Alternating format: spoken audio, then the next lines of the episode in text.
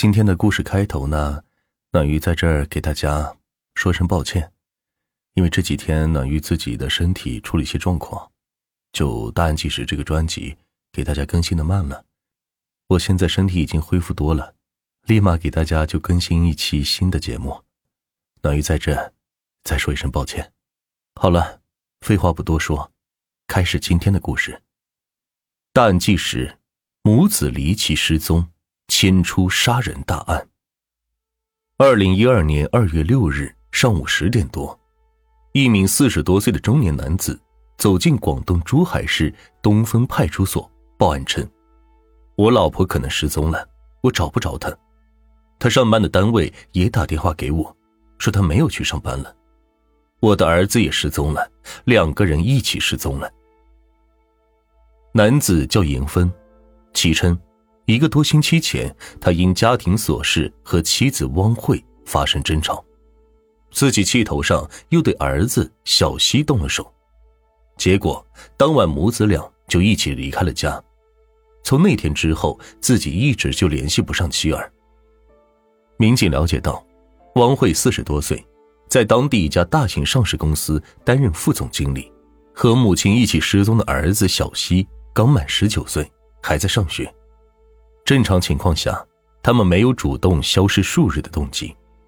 警方决定再找严芬问问家里的情况，看能不能捕捉到点线索。打电话时，严芬说自己正在广州贴妻子儿子的寻人启事，弄完就回来。可广州到珠海仅有一个小时的车程，警方却等了四个多小时才见到了严芬。而第二次见面，严峰的状态引起了侦查员的注意。他脸上并没有太多焦急的神色，说话慢条斯理，像是每一句话都经过了深思熟虑才说出来的。同时，严峰表现出了较强的抵触情绪，比如，民警问他：“你跟你儿子的关系怎么样？”他马上就说：“跟儿子的感情很好，你不用怀疑。”严峰和妻子。于二零一一年十一月结婚，两人都是二婚，儿子小西更是汪慧和前夫所生。当民警提出这件事时，严峰坦然地说，自己对小西视如己出，这个新组成的家庭让他觉得很幸福、很和谐。为了证明自己对妻儿的关切，他拿出手中未贴完的寻人启事给民警看，又翻出自己给妻儿发送的短信。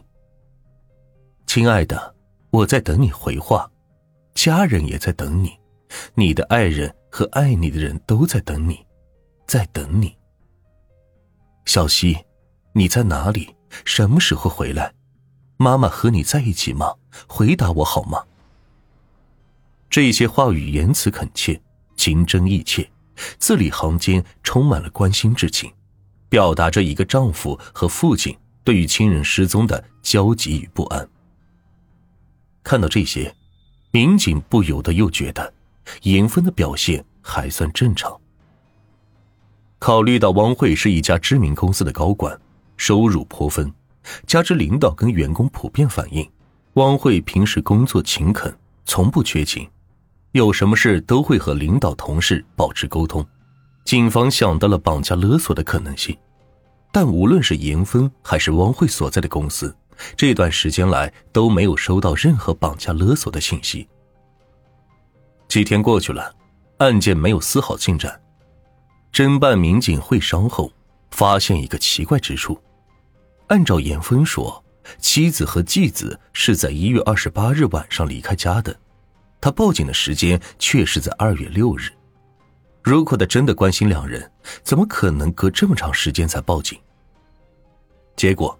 民警还没有对严峰提出疑问，他却是倒打一耙，情绪激动的质问警方：“怎么还没有把他老婆孩子找回来？”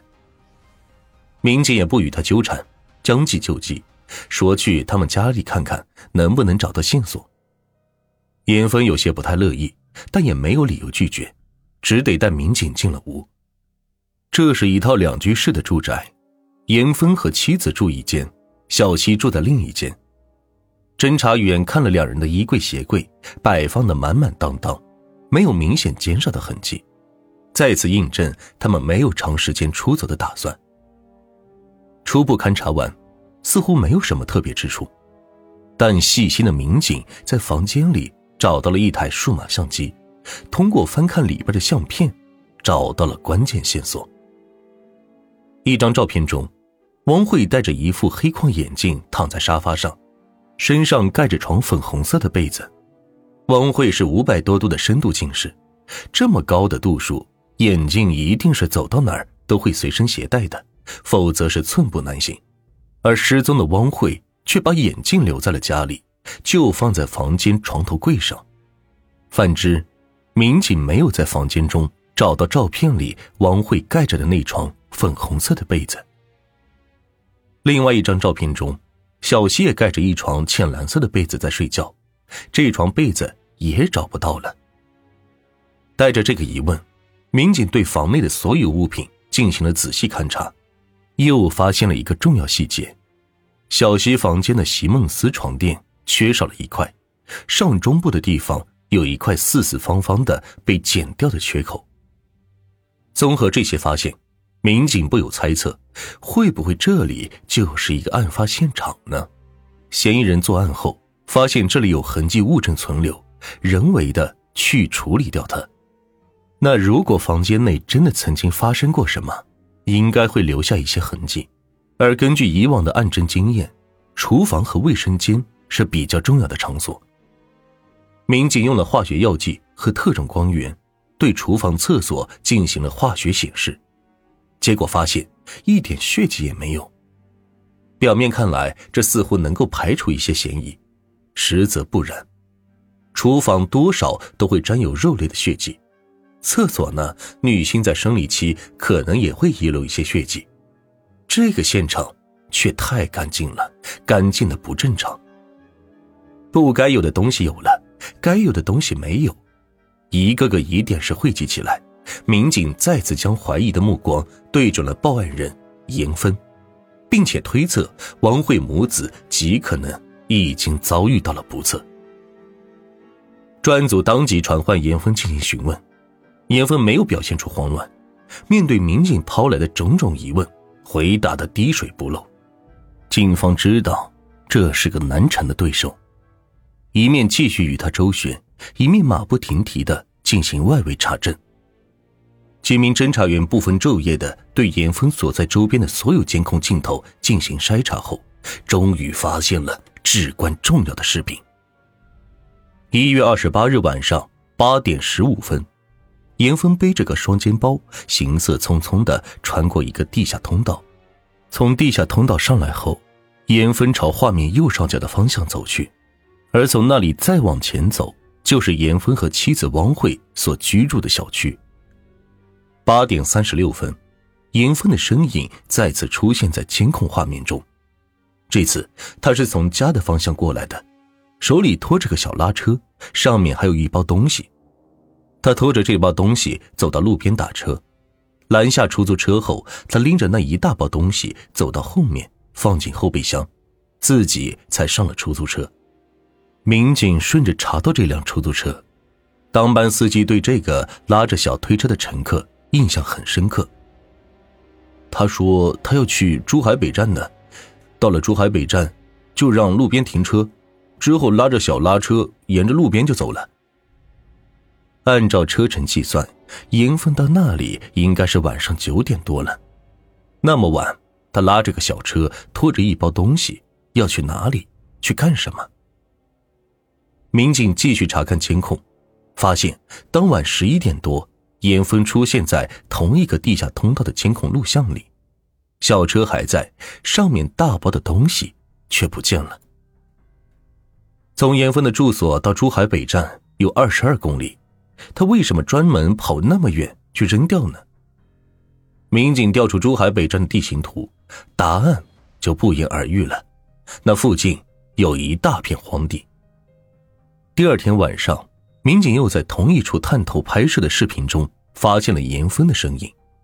他还是用一个手推车拉着一包东西，体积大小跟前一天的差不多。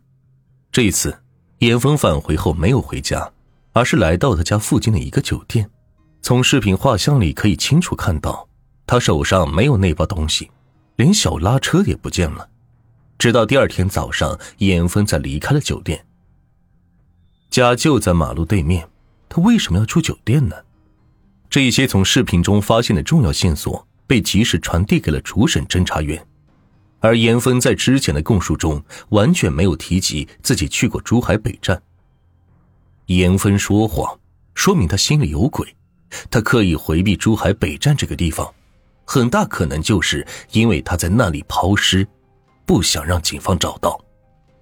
当民警突然抛出有关小拉车的问题时，之前一直镇定的严峰开始惶恐不安了。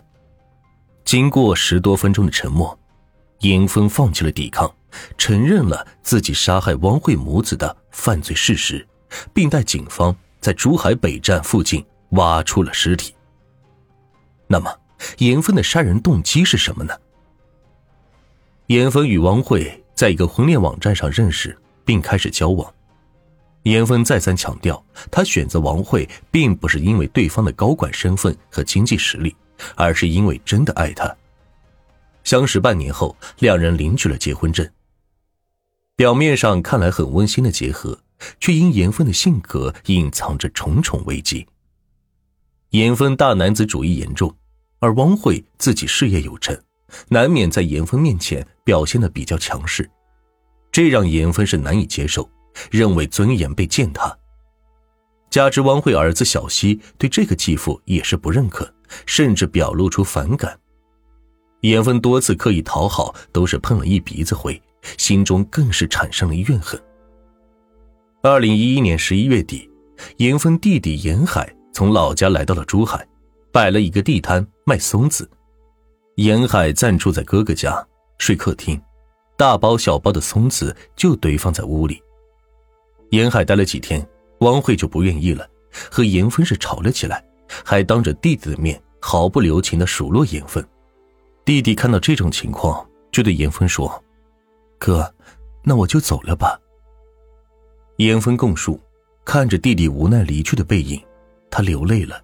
也正是这一场争吵，让他萌生了杀掉他们的想法。经过一段时间思想挣扎，在一月二十八日的又一次争吵后，严峰下定了决心。